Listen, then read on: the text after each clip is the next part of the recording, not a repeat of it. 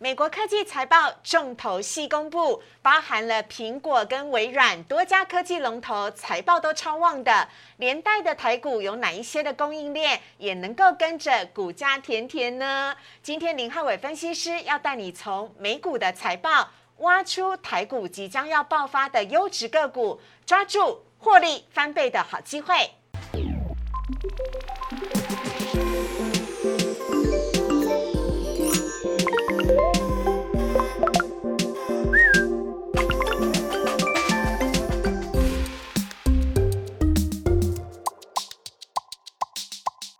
股市热炒店标股在里面，大家好，我是主持人施伟。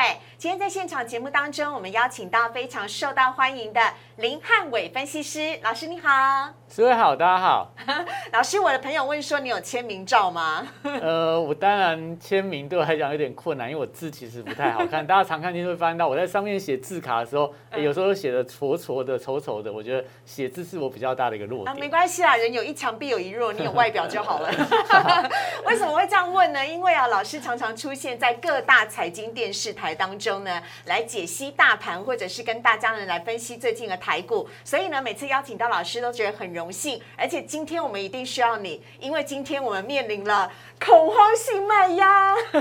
对啊，好可怕哦！这个季线看起来失守，而且好像整个盘面上绿油一片，我觉得大家还是会非常的害怕。哎，你知道我最后放弃了吗？我好像大概九点还是十点，我就已经不看了，就不看了吗？我就不看了，完全不看了。鸵鸟心态吗？对，不看就不伤心，看了就有惊奇。哎，怎么收盘的时候万海涨停了？对啊。好，我们来看一下今天了的主题的部分，要来请大家呢看到的是，哇，今天台股一直跌，一直跌，已经跌破季线了。但是幸好还有守住万七的关卡，而其中呢，IC 设计崩溃了，不仅联发科呢大跌了百分之五，还包含了像是敦泰、系创、金豪科全都跌停板，这到底怎么回事呢？还有美国现在是超级财报周，要来告诉你科技股的财报让你甜滋滋啊！林汉伟分析师要来告诉你。九档供应链填到出资的个股，绝对不要错过，一定要看到最后。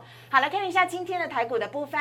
首先呢，今天呢台股呢，因为美股下跌，还有呢呃雅股跟呃陆港股的关系哦，让今天呢台股呢是一开盘的时候就杀声隆隆，大跳水。早盘的时候呢，就已经跌破了季线跟万七，曾经呢在最低最低的时候下杀了三百七十六点，逼近了半年线的大关。幸好在午盘过后呢，买盘呢就进场承接了，强拉了谁呢？强拉了万海涨停板。强拉了长荣由红翻呃由黑翻红，还有呢让台积电呢跌幅收敛，所以最终呢呃今天台股呢是只下跌了一百三十四点，收在了一万七千一百三十五点。就像我刚刚所说的，守住了万七的关卡，跌幅是百分之零点七，而成交量呢则是。五五五五五千五百五十五亿哦。好，那值得留意的是呢，看到我们的大盘当中呢，你有看到吗？今天呢，台股留下了一条长长的下影线，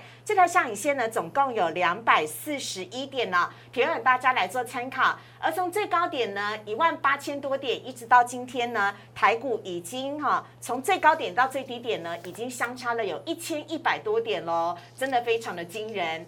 好，另外看到购买指数，购买指数今天跌更多了，跌了百分之二点二三，也是跌破了月线，成交量呢是一千零五十六亿。购买指数怎么会跌这么多呢？等会我们会请啊老师来告诉大家来做分析。另外看到三大法人买卖超的部分，今天呢是第三天的卖超了，卖超金额是两百三十八亿。值得留意的是，外资这三天卖超最大的就是今天。卖超了两百二十亿，外资卖些什么呢？来看一下统计啊，外资呢今天卖的第一名是联电，还有星光金、华邦电、台气银跟旺宏。而值得留意的是呢，在外资的卖盘当中呢，还包含了呃像是没有列在里面的台积电、联发科跟红海，也是今天外资卖超的标的。另外，外资今天买超的包含了群创跟友达，今天也是收红的。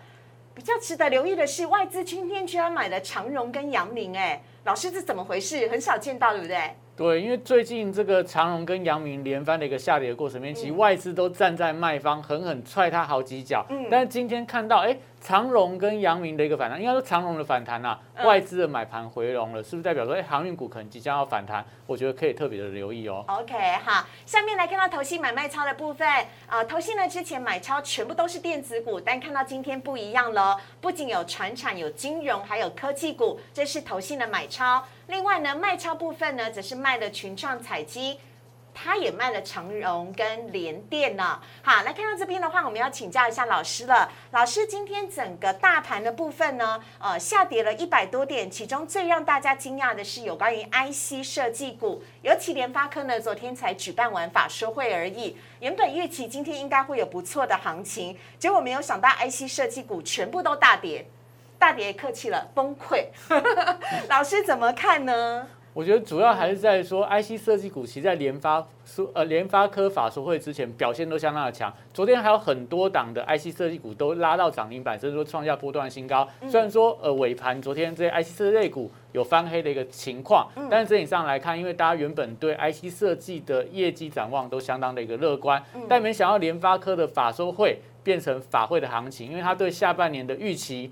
看起来是比较保守，我觉得一点小小的利空会让联发科会让整个 IC 设计类股杀的那么凶，也代表说整个大盘的气氛跟随着人心惶惶这样的一个卖压是真的是比较重一点的，所以我觉得这样的状况当然也是代表说现阶段看起来，哎，航运股反弹，IC 设设计类股重挫，所以我觉得短期来看的话，资金会呈现快速轮动的一个格局，所以这时候我觉得整个大盘的一个架构可能就要留意到哦，你看大盘从一八零三四修正到今天的低点，其实跌一千多点。刚刚思维有讲，对而且失守了季线的一个关卡。那以这个时间波来说的话，其实它在上个礼拜跌破这个一万七千六百点的颈线反压那个位置，嗯，那个位置点跌破之后，到今天是第七天。嗯以这个时间波，我来当一下波浪大师。嗯以时间波来说，明天是第八天，第八天一般来讲就是转折日，所以转折日的部分，如果明天能够留一根红 K 棒的话，可能指数就会站回季线。在网上可能挑战五日线啊，挑战月线的一个反压，我觉得都可以特别的观察。那明天的重点应该是在肋骨轮动的一个架构，会不会是航运强、电子弱，还是航运跟电子同步走强？我觉得关键要看今天晚上美国科技股的财报跟美国电子股的一个表现。OK，哎，所以明天是关键呢，明天是季线保卫战，对不对？对而且季线老师们通常都把它叫做是生命线，是哦。好，所以呢，就要请大家呢来特别留意一下哦，今天晚上的美国的股票的一个走势了。另外呢，要来请教一下老师哦，航运呢今天又破底翻了，而且呢应该叫。破破破破破底翻，但是也没那么的惨啦，因为呢，像长荣今天呢是由黑翻红哦，还有万海呢是涨停板的。哎，这有人就开始说了，这是不是航运股开始要反弹的第一根讯号了？还有人说，会不会万海涨了之后，长荣跟阳明就会开始跟着涨了呢？老师，您怎么看航运股的部分呢？我觉得第一个啦，整个航运股现阶段看起来应该是随着跌升后的反弹，所以叫做反弹，不叫做回升。第二部分再来说，因为最近随着呃货柜三雄，你会发现到他们筹码面走势其实是相当的不整齐。像为什么今天万海拉升的速度比较快？因为这段时间里面，万海是唯一这三档股票里面融资水位有在降低的，所以今天的反弹力道看起来就是比较强。那长荣跟阳明其实融资水位都是不减反增，所以你可以看到阳明今天还是相对是比较破底的。对那这三档股票我觉得都可以留意到。我们刚刚看到了大盘是跌破基线的关卡，是这三档股票里面，第一个长荣它也是小破季线，今天试图要站回去，但看起来好像没有完全站回到季线的关卡，所以明天是一个关键。那阳明的部分的话，则是最弱，因为它的筹码面是最弱的，所以今天跌破季线，而且还往下再做一个探底的动作。那万海部分今天强拉涨停板，看起来是碰到季线就反弹，所以在短线上，如果就技术形态的话，万海看起来是比较强的。那你会说，哎，那航运股看起来都这么弱，但是台股里面最弱的是航运股吗？当然呢，它已经跌那么多天了，你看到那么多根黑 K，绝对是它。而且这几天不就是它拖累台股大盘的吗？对，因为航海王这一段时间真的是哀鸿遍野，很多人都因为航运股受伤了。但是我们看两档股票就好。好，第一个，你看台积电，你看台积电的现形，哎，法说会变法会之后，股价又跌到所有均线之下，原本一度拉到六百二十块，大家想说啊，真的电子股的大行情要来了，但没想到。法会行情之后，台建股价在今天又创了波段的一个低点，都在季线之下，没有办法有效站上。再看联发科，只有五百七十九块耶，对台积电哈，对对对，真的是有点让大家有点伤心啦。那联发科也是一样，一样是法会的法法说会的行情 变成这个法会行情，股价今天也是创了波段的一个低点，那也就代表说整个大盘的一个结构里面，航运股没有真的特别的弱，电子股也没有特别的强。那这段时间到底在涨什么股票？就是刚刚所提到的。很多很强的 IC 设计类股一直往上冲，所以带动整个人气啊，带动这些所谓的一个中小型股是现阶段盘面上的主轴。哎，真的联发科好弱，你知道为什么？怎么说吗？哎，联发科人会骂我，因为季线在最上面了耶，它这是一个空头走势吧？对，整个均线看起来呈现盖头反应，而且你可以看到整个 K 线的形态，目前看起来有一点点所谓的下降趋势要成型，所以就要留意到了今天这一根所谓带量的长黑 K 棒，如果明天继续开低走低的话，整个 IC 设计股可能会比较麻烦一点，所以最近可能就要留意到了联发科，假设这样的一个法会行情没有办法带动整个 IC 设计族群的一个转强，那你就要等待。美国的高通会不会有比较乐观的展望？因为他们都是同样对手机的一个展望。假如高通乐观，那联发科我觉得它只是一个说，呃，下半年比较保守，它也没有说下半年会衰退啊。是，也许股价就会还它一点公道了。OK，好，呃，老师帮我们做一点点小小的总结好不好？因为今天贵买指数的跌幅啊，其实比大盘还要来得重。那是不是代表中小型股的电子股已经？上涨无力了，还是纯粹是因为 IC 设计股下跌的关系？那现在盘面上面，呃，大型的电子股也不动，然后航运股也这个才。有点反弹而已，到底投资朋友该怎么办？对，所以现在大盘有一点点难处理啊，因为贵买原本是在这个礼拜里面表现最强，但今天也有很多的贵买的原强股，像 M 三一啦、豫创啊这些原本很强、连续涨停的股票，今天都出现跌停板的一个发展，所以拖累整个贵买的信心有一点溃堤。所以我们可以看到外资在卖股票。这个内置的部分信心又在溃堤当中，所以盘面上看起来的焦点好像就是传产股的一个反弹。所以明天我觉得关注的重点就是传产股能不能续弹。再来就是说，因为美国科技股财报之后，我觉得都表现还不错，所以今天晚上美国的科技股如果有强力反弹的话，也许明天台股的反弹力道会变得比较强一点，因为船产回稳了。科技股如果资金再做一个回流动作，哎，也许明天台股会有一个不同的面貌。好，所以呢，我们来看一下今天老师带来的主题，要来告诉大家哈，美国正逢超级财报周，尤其科技股呢，陆陆续续的公布了财报了。那台湾相关的供应链有几档呢？是填到出资，请你千万不要错过哦。我们等会呢，请林老师来告诉大家，请上网搜寻股市热炒店。按赞、订阅、分享，开启小铃铛。哪些股票会涨？哪些股票会跌？独家标股在哪里？股市热炒店告诉你。来看到林汉伟分析师今天要带来的主题，要跟大家来聊到的是美国科技股的财报呢，已经陆续的出炉了，其中包含了大家最熟悉的 Google、Amazon 还有 Apple 这三档的股票当中呢，在台湾有很多相对应的供应链哦。当他们呢财报亮眼的时候，这些供应链也准备要填到出资，还有让大家赚饱饱了，所以你一定要事先布局。我们有请林汉伟分析师来跟大家分享。是的，其实这个礼拜真的相当的关键啊！除了联总会的会议的结果以外的话，美国的科技股财报是全球的电子股引领期待的一个相当重要的一个指标。那这礼拜其实尖牙股都会陆续公布它一个财报，像在今天的这个美股的盘后，台股的早上时间，有四档非常重要的科技股都已经公布它的财报数字，有微软、苹果、Google 跟 AMD。大家可以看到红框那边有一个预估多少元那个数字，对，黑色的字是代表这个市场的这个华尔街的预估的数字，红色的数字是代表它实际上公布出来的数字。你从微软预估一点九，公布二点一七，苹果预估一块钱，公布一点三块，到 Google 到 AMD 都发现到。都是超乎预期的哦。对，我们这边讲的是 EPS，EPS 就是每股赚多少元呐？对，所以今年其实非常的特别，因为以这个华尔街的一个统计，今年有百分之八十八的公司公布出来的数字都比市场预期来的更高，这代表什么？美国今年的财报数字其实相当的一个亮眼。那所以可以看到，今天整个美股虽然说昨天因为这个呃中国的一个监管的机制导致美股的科技股的拉回，但我觉得今天晚上美股是一个关键，因为数字真的相当的一个亮眼。那再往下可以看到，像后面还有波音、辉瑞到 FB、高通、亚马逊等等，你可以看它的预估数字都相对比较保守。假设八十八的公司都会比预期来的更好，所以代表说，其实在下半周整个美国科技股的财报，我觉得应该还是盘面上支撑的一个焦点。那我们除了这个部分来看的话，另外也可以看到，如果以整体的数字来看，美国企业第二季的业绩会有多好？这个深蓝色的柱状体是美国第二季业绩预估，它的利润的成长百分比可以达到六十二趴以上。嗯，那。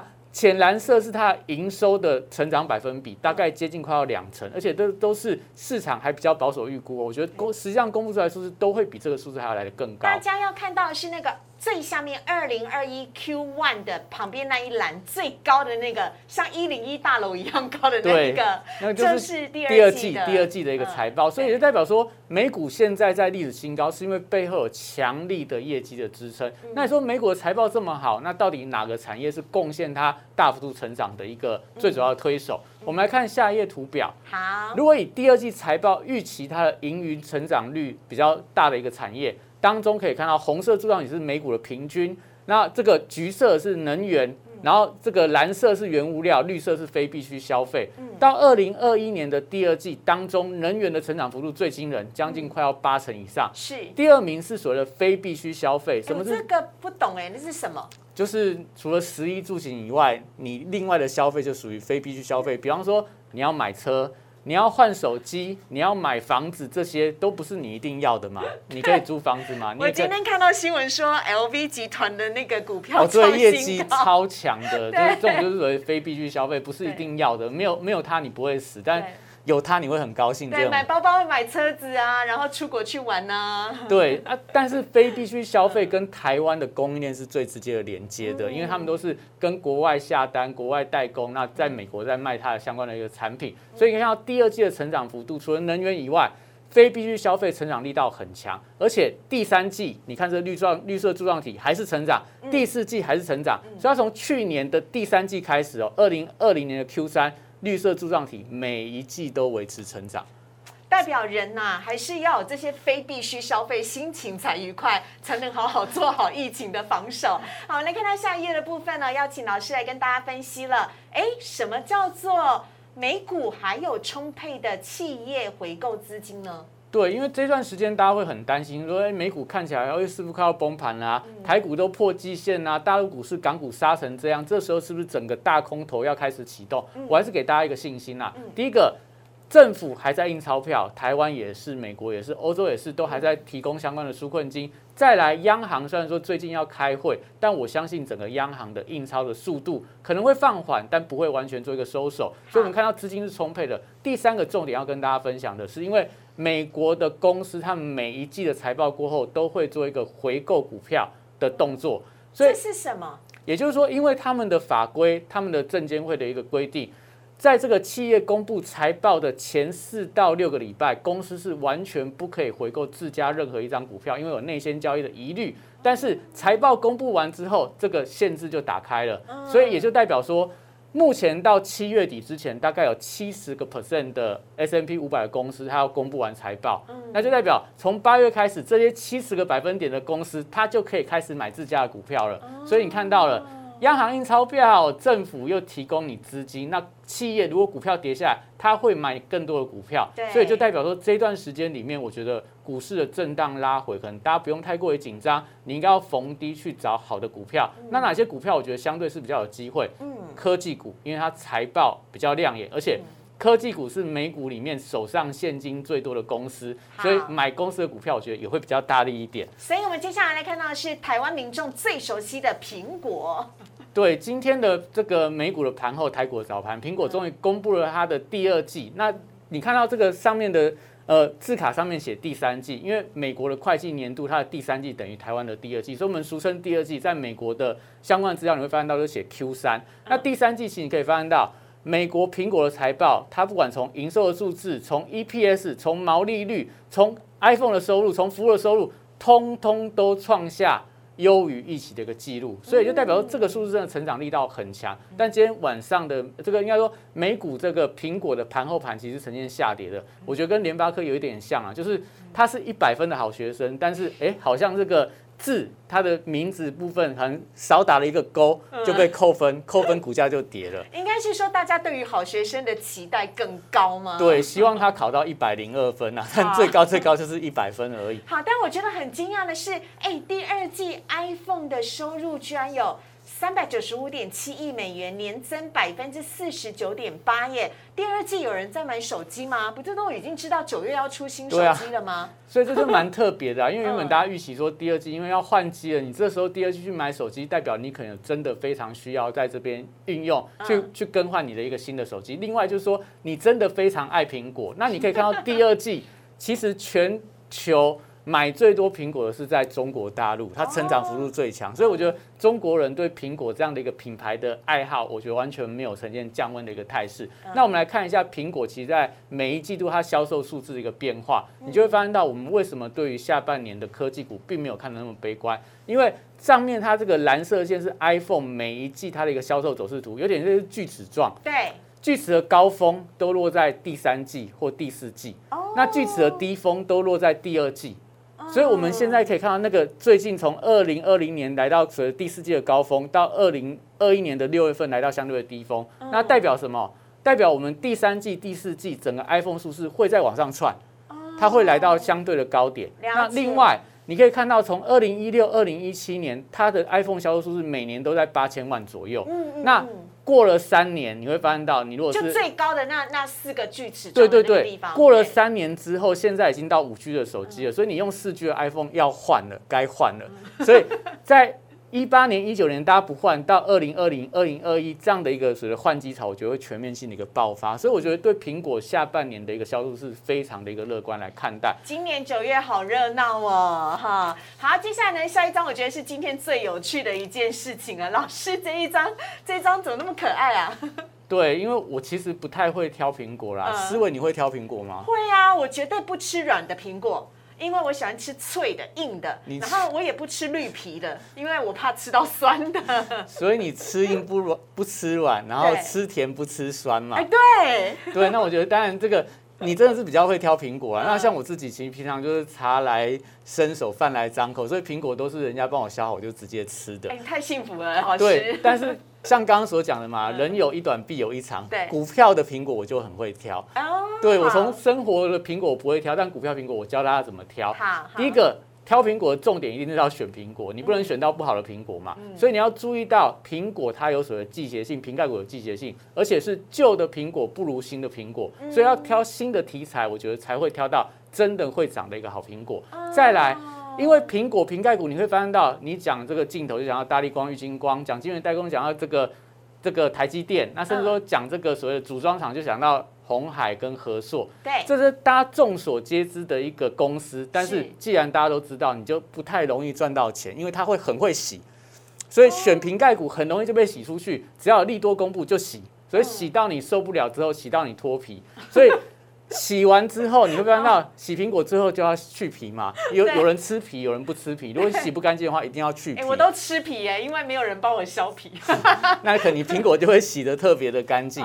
所以削苹果代表说，当你洗完之后，有人觉得洗不干净，就会去皮。去皮的时候，代表你利多的题材或消息面的一个带动，你一定要看它营收的表现。因为把这些所谓的一个外表的光鲜亮丽的皮去掉之后。里面的苹果的肉甜不甜，才是我们要关注的重点。有没有赚到钱才是重点。对，真的营收要成长，不要只是题材，只是题材的股票，我觉得没有办法长久。嗯，那再来，你要看准时机，要一刀两断，因为我们讲苹果在切，我会发现到，我有时候吃人家苹果，有些人苹果就切得很丑，因为他手会歘，就是明明这个直的刀切出来是波浪形的一苹果，这也是非常的厉害。是，对，所以苹果你要注意到，你看准时机要赶快出手，因为真的它。发动的时候它也会涨得非常的快，你再去追会追到相对的高点。哦哦，你的所以切苹果要找对时机，也要快很准，快很准就下，一刀。就下，不要切的不漂亮，哦因为切的没有切好，大小不同边也会让大家可能吵架 就说你是不是对妈妈比较好，还是对老婆不好？不是你一犹豫时机就不对了啦。对，哦那再来吃苹果也很重要，因为苹果大家也知道不好消化嗯嘛，所以你囫囵吞枣，你一定会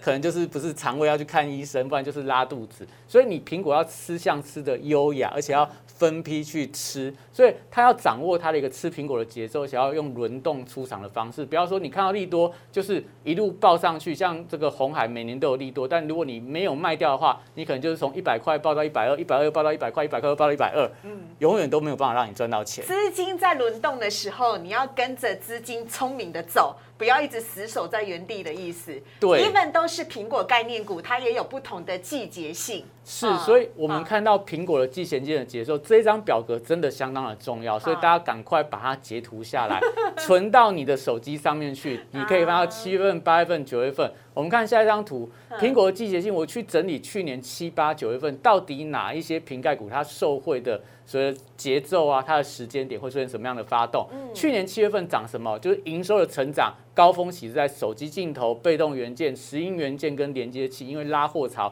它要先做一个初步的一个布置。对，八月份在 PCB 镜头、电池模组跟封测族群，到九月份就是软板、机壳、包装纸跟手机组装厂，也就是说像什么台骏啊、臻鼎啊，甚至说手机组装厂就是红海呀、和硕啊，包装纸就是类似正荣这样的股票，他们往往在九月份比较容易发动。所以你这张图表只要照着这个节奏去吃苹果，我相信你就不会吃到难吃的苹果了。哎，真的耶！讲到这边的话，真的是最近那个被动元件啊、石英元件、连接器都讨论的很热烈。对，，七月份都是七月啊，现在对，就七月，所以他们业绩真的都非常的好，所以你留意到八月份是不是就开始在涨一些电池的模组电啊？池已经在动了。对，镜头啊，PCB 其实也不错啦。封测族群最近也在动，那最近的拉回，假设以这样的节奏来看的话，这些个股我觉得拉回都可以特别的留意。拉回就是好买点。拉回就是好买点。那如果说你真的对红海、对和硕情有独钟的话，我觉得就要等一下，等到九月份再去买，我觉得是一个比较聪明的一个买法。好所以以这个科技股财报的相关股，我们还是帮大家整理了一下一些相关的个股，比方像苹果部分的话，刚刚提过了。你不要挑旧题材，你要挑新的题材。嗯所以新的题材的苹果概念股有哪一些？像硕和、像富彩，硕和是做所谓的一个电池啊，还有汤人相关的。最近是题材是，哎，它跟这个荣碳跟红海合组了一个所谓电池相关的公司，可能有机会打入苹果电动车供应链，所以是一个非常新的一个题材我材。们一档一档来看好了。首先呢是硕和啊，硕和呢，哇，今天大盘跌哦，硕和还逆势，我没看错吧？涨停涨停板，而且这张股票我觉得就很有趣，因为它并没有涨很多，最近才开始起涨。你看对这几天这几次从它七月份开始打到月线就反弹，打到月线就反弹，所以今天打到月线，你如果买的话，哦，这盘中大概可以让你赚三十几块哦非常的可怕，也代表它整个多方的关心这样题材的加持，我觉得还是可以持续留意到，哎，它未来是不是这样的题材带动它业绩成长，可能有比较大的一个爆发力存在。而且它是电池原料嘛，对不对？那八月份的时候，电池才开始要模组对，所以嗯，现在硕和嗯。哎，好像就有这样一个想象空间哦。还有一个很好的想象空间，对。对下一档是富彩，富彩做什么的啊、mini LED，哦，对 mini LED，我觉得因为它已经炒了非常多年，但是每年都会说呃苹果要采用 mini LED，但今年有没有机会呈现业绩的爆发？我觉得相关的 mini LED 股票，其实在上个礼拜都是盘面上强势的族群。那当然富彩，你可以看到股价大概也是突破了，站到季线之上，你就留意到这个五日线如果能够守稳的话，搭配真的业绩，我们讲。要去皮削皮之后，如果业绩营收有跟上，哎，应该还是有一些空间存在。那再往下一档来看，看到美绿的部分，就是传统这个升学元件的美绿，我觉得股价当然比较低迷，但是它也是站到基线，而且均线呈现纠结，所以等什么元件？升学元件，就是你可能那个苹果的 A AirPod 啊，啊就是那种耳机呀、或者说苹果的一些喇叭，都是美绿在做一些所谓代工的部分。OK 那股价我觉得如果说在这边能够转强发动的话，哎，也许有一些补涨的空间存在盘。的好直一条啊。对啊，所以这个我觉得是 相对安全啊，位阶够低，那也没有涨很多。那我觉得这个布局可能就是你等待时间，等它发动，应该会有不错的一个报酬。嗯，那再往下看到亚马逊相关的一个股票，嗯，那相关股票里面低档是在红海，大家说哎，红海不是写错喽，红海是苹果概念股，概念股嘛？对，不是，其实亚马逊主要台厂是做所谓伺服器的代工，当中红海其实在亚马逊伺服器代工的比重还算是蛮重的，大概是全台湾第一大的一个代工的比重。真的，所以亚马逊这次的财报，如果说对伺服器业务能够有持续的看好，甚至说资本支出提高的话，但我觉得红海它有业绩加持的效果。但是因为红海它的分的太散了，所以这种利多我觉得直接加持的机会不太大。所以红海我觉得先等待，就是会不会等到九月份？刚看到那组装代工厂啊，苹果还是它的最大的对对对对，还是它最大的一个来源啦。对，那再往下看到英业达的部分，英业达除了亚马逊，它也有小米的题材，但最近小米的股价不太好，对呀，所以它股价还是相对低迷。我觉得这档也是在等待一段时间。那最后看到在九一 A P P，因为它也是台湾电商的一个新的后起之秀。那亚马逊是电商的一个服务的一个龙头嘛，所以亚马逊假设真的交出非常好的成绩单，我觉得九一 A P P 其实从本益比的角度或从比较的角度都可以特别的留意，而且最近九 A P P，你看大盘在不好，它股价还是往波段高点做个挑战。对，你怎么知道我在看这个？它在所有均线之上，哎。对，而且这几天上涨都是带量的上，虽然盘中有震荡，我觉得因为大盘震的很厉害，所以九 A P P 的震荡还算合理。而且最近这几天哦，短短三天，投信买超已经超过一千张以上了，所以好像投信有在这种所谓的一个高档认养，甚至说加码它持股的一个态度，我觉得可以留意到。亚马逊假如财报好，也许它会有一些所谓联动啊、比价带动的效应，继续往上这个冲高的动作。OK，接下来我们来看到的是 Google。首先呢，先看到是广达。对 Google 部分，但广达我觉得它是它伺服器的代工厂。那因为广达我觉得股性比较牛皮，而且最近有一些利空的消息，所以股价来到低档，我觉得就持续观察它，不用急着做一个抢进的动作。那金像 Google 做什么？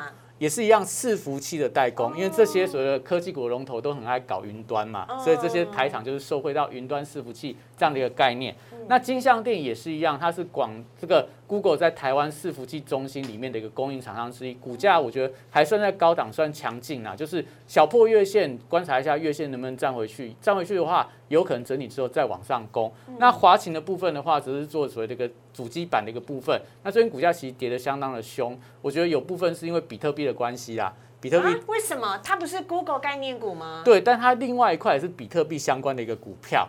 它是做主机板板卡的部分，所以这个。因为你要挖矿就需要很多的板卡嘛，所以它受到比特币的拖累，来到所谓的波段低点。但我觉得，如果比特币虽然股价有一点反弹，也许对它股价有一点带动，但是还是稍安勿躁啦。我觉得低阶相对是比较好一点。是不是阿玛总否认了要用比特币做支付这件事情，对不对？对，就是创了比特币。本来礼拜大家说，哎，亚马逊要真人，可能要做所谓的数位货币的支付，但没想到他出来否认之后，比特币又重挫。但整体上来看的话，我觉得比特币的价格也没有特别的弱啦，所以还是持续关注。一下这个所谓市场上资金轮动的一个方向。好，那接下来呢，来看到老师哦，今天介绍这个美国重量级的科技财报这些相关个股，分别有苹果、阿玛总跟 Google 的。那我要请老师先来告诉我们，因为我是个很实际的人，现在是七月快底了嘛，对不对？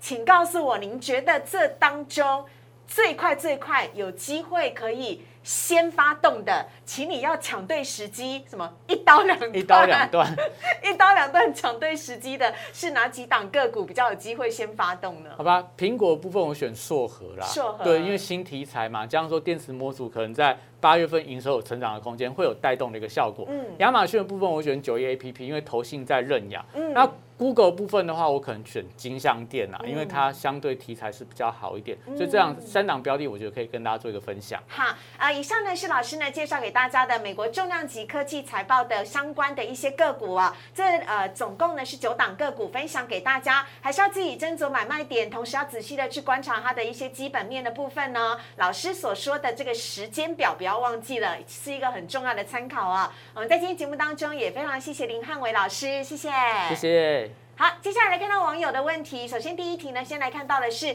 MCU 族群，老师怎么看呢？今天新塘跌停板呢？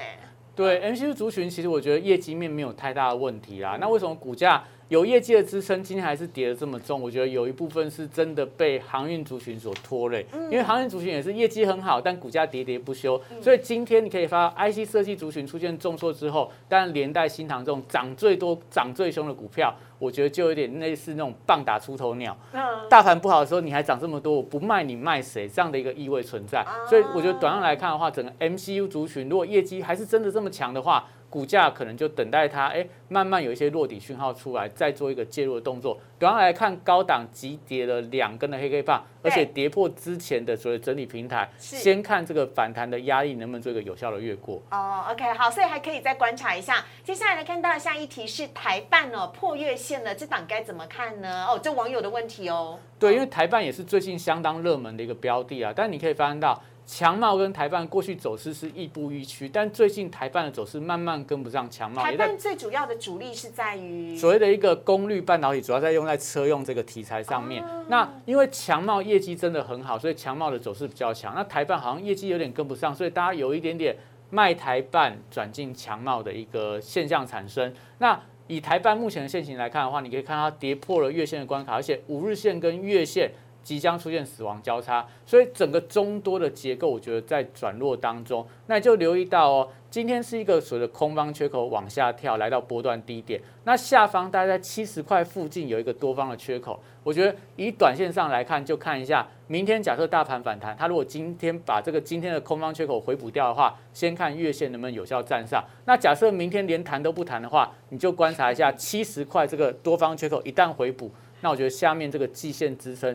就会有一点点回撤的风险。林老师的举例都好生动哦。好，我们来看一下下一个是万海涨停，那其他航运股也有拉起来的迹象了，是否要开始转强了呢？老师来帮我们解释解释一下。嗯，对，那万海的部分我先说了，今天我听到一个小道消息，就是说传闻一点多的时候，在这个股票 PTT 的股票版里面。有人发出消息说，哎，万海可能这个会宣布说要实施库藏股，所以那消息一出来，买库藏股，对，买库藏股，就是股票跌这么多，可能万海公司派会出来买库藏股。但这个消息一出来之后，真的一点多，整个万海出现急拉，拉高到涨停板，连带长荣啊，或一些散装航运同步在呈现走强。所以我觉得这个消息面，呃，据我媒体的朋友所说啦，他们去问这个万海的发言人，他拒绝做任何的一回答。这代表什么？就代表说，可能公司太没有证实啊，所以我觉得这个可能是明天要观察的重点。因为假设是假的利多消息，那明天会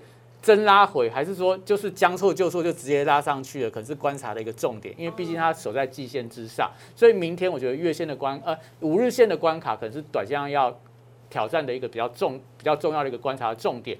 那第二档看到在这个长龙，长龙就比较有趣了，因为长龙我们之前。